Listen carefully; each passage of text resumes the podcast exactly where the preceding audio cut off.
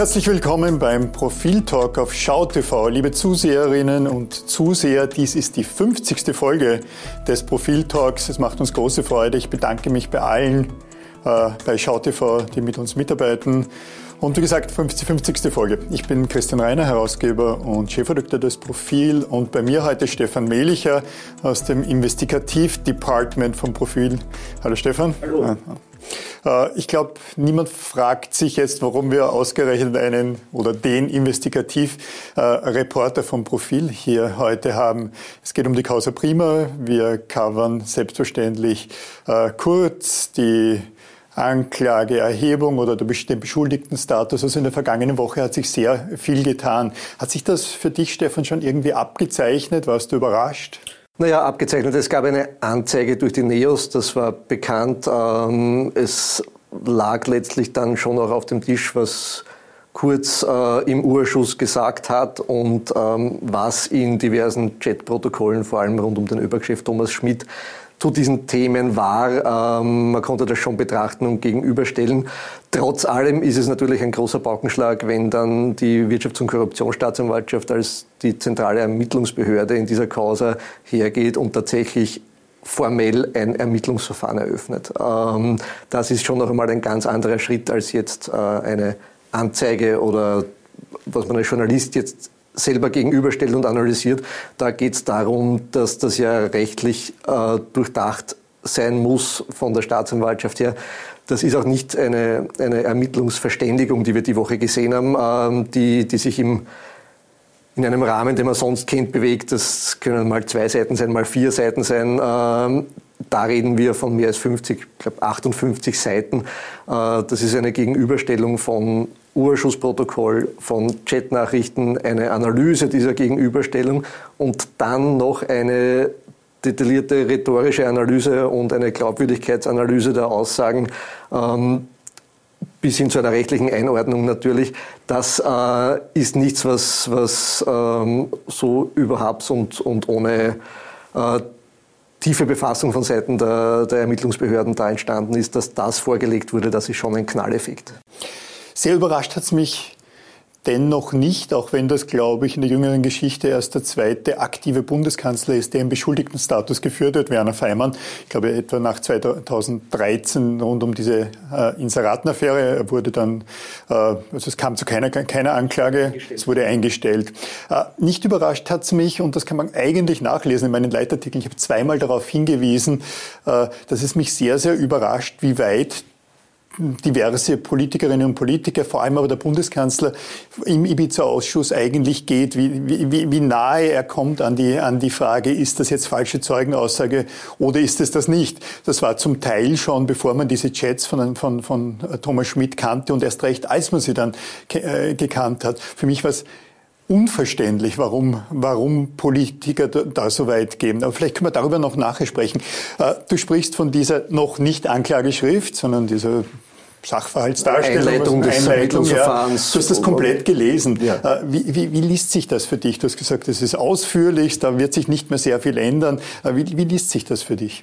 Naja, das ist eben schon, schon äh, sehr gut durchargumentiert auch. Ähm, das äh, ist zum einen eine, eine sehr analytische Darstellung. Es ist vor allem der, der Vergleich zwischen den bekannten Protokollen und den mittlerweile bekannten Chatnachrichten, der sehr interessant ist, weil man da zum ersten Mal sieht, wie den, die Strafverfolgungsbehörden selbst das einschätzen.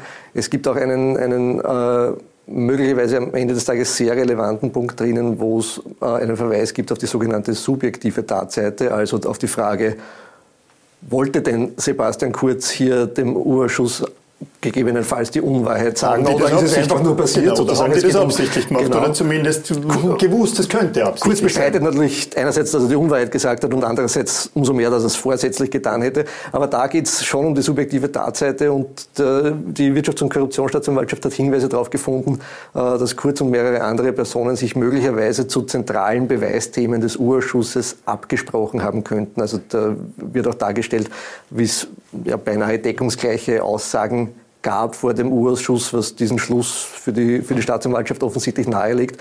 Und äh, das kann natürlich dann schon eine Rolle spielen, weil wenn man sich vorher Gedanken darüber gemacht hat, was man aussagt und dann äh, ist es möglicherweise nicht vollständig oder falsch. Äh, das ist schon was, was eben zum Thema Vorsatz am Ende des Tages eine sehr große Rolle spielen könnte.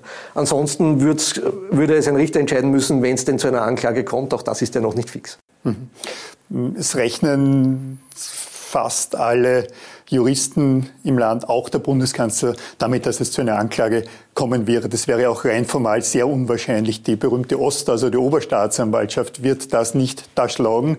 Äh, die Justizministerin wird das erst recht nicht äh, zurückweisen. Das heißt, es wird vermutlich eine, eine, eine Anklage geben. Ich habe mir die Chatprotokolle, äh, auch diese 58 Seiten zum Teil durchgelesen. Was mich da jetzt weniger, weniger juristisch oder auch als Jurist äh, vom, vom, vom Sessel wirft, ist so diese, das, das, dieser leichte Widerspruch. Aber genau das, wovon du gerade gesprochen hast, diese Auslassung. Da gibt es einen Punkt, an dem ich den Eindruck bekommen habe, dass Sebastian Kurz hier mit Absicht etwas nicht sagt. Das heißt noch lange nicht, dass es strafbar ist. Aber da bin ich fast drüber gestolpert und gedacht, uh. Ja, wir kennen das aus, aus unserer journalistischen Erfahrung als, als leidgeprüfte äh, Empfänger von Messages der, der Spitzenpolitiker sozusagen. Äh,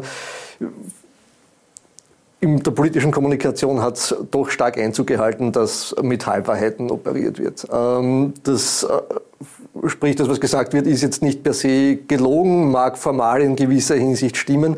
Äh, mitunter fehlt dann halt aber auch immer wieder mal ein Teil, der sehr wichtig wäre. Und ähm, das ist was, was in der normalen politischen Kommunikation leider Gottes Usus geworden ist, ähm, ist dort letztlich auch nicht, nicht ahndbar sozusagen.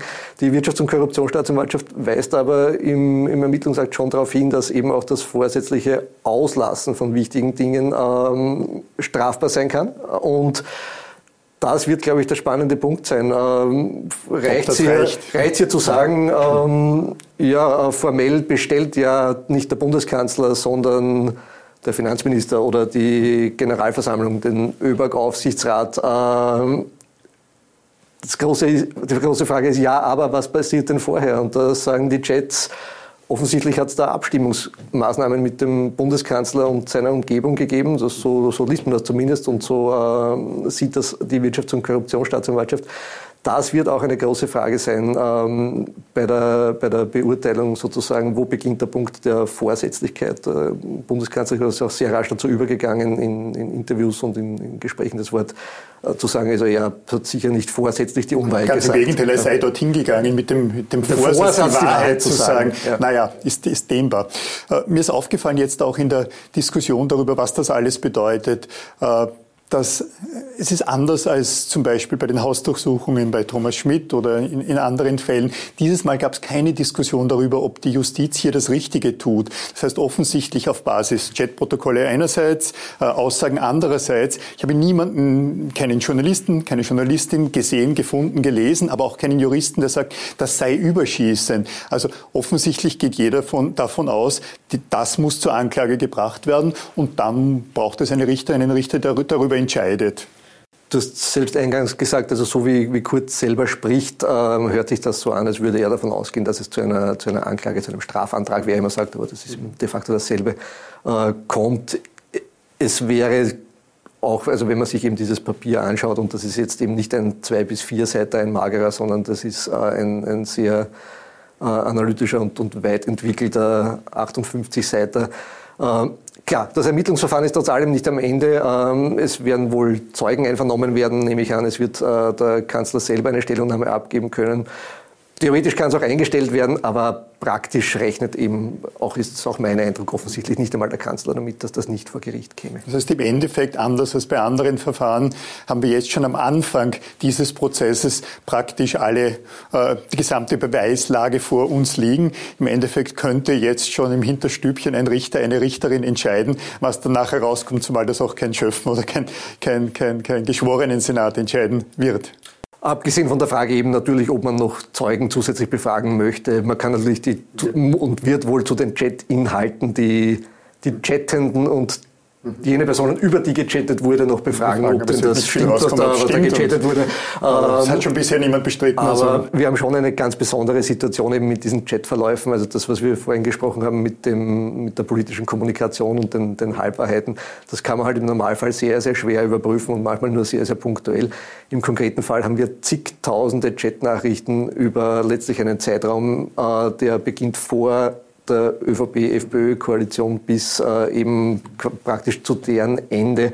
Die Staatsanwaltschaft hat das und die sieht das und, äh, und kann hier äh, eben tatsächlich also getätigten Aussagen diese Chats entgegenhalten. Das ist eine Möglichkeit oder eine, eine, eine das sind Gegebenheiten, wie wir sie bisher noch nicht hatten. Und ich glaube auch, also Sebastian Kurz ist beileibe nicht der einzige äh, Politiker oder, oder äh, Spitzenvertreter, äh, gegen den aktuell wegen mutmaßlicher Falschaussage ermittelt wird. Also ich glaube, dass die alle letztlich nicht ganz mit, dieser, mit diesem Problem gerechnet haben, dass man offensichtlich nicht. Sehr, ja. sehr, sehr viel Hybris drinnen. Die Geschichte schreibst du gemeinsam mit Michael Nickbasch, mit Eva Linsinger, also ein, ein breites Team, in dem es nicht nur um Sebastian Kurz geht, sondern um die Tatsache, dass hier die halbe Republik, um es etwas weit zu fassen, aber die halbe Regierung und auch andere Personen jetzt im Visier der Justiz sind. Abschließend vielleicht, was ist denn deine Einschätzung, was innenpolitisch in den in den nächsten sechs bis zwölf Monaten passieren wird?